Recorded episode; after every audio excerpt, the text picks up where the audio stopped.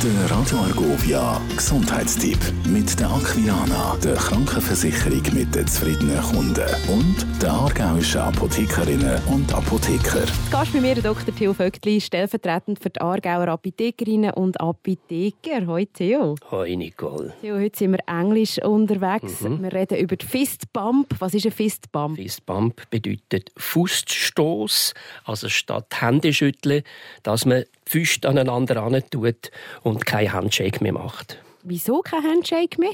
Also an der Hand hat es am meisten Bakterien, äh, lebende Bakterien, Erreger auch, Viren, Pilze und so weiter und so fort. Und ich glaube, es ist nicht mehr als sinnvoll, dass man das nicht unbedingt muss austauschen muss. Man kann andere Sachen austauschen. Wie kann man so eine Keimübertragung einfach reduzieren?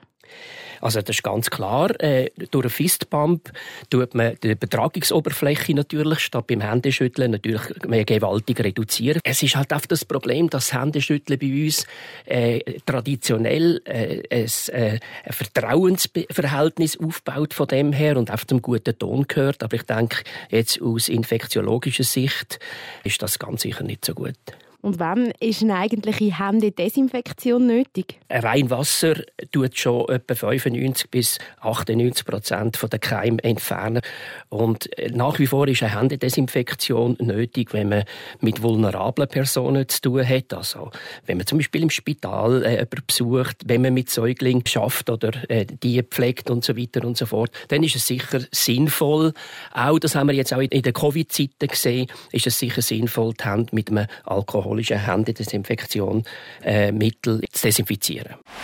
Der Gesundheitstipp mit der Aquilana, der Krankenversicherung mit den zufriedenen Kunden und der aargauischen Apothekerinnen und Apotheker. Radio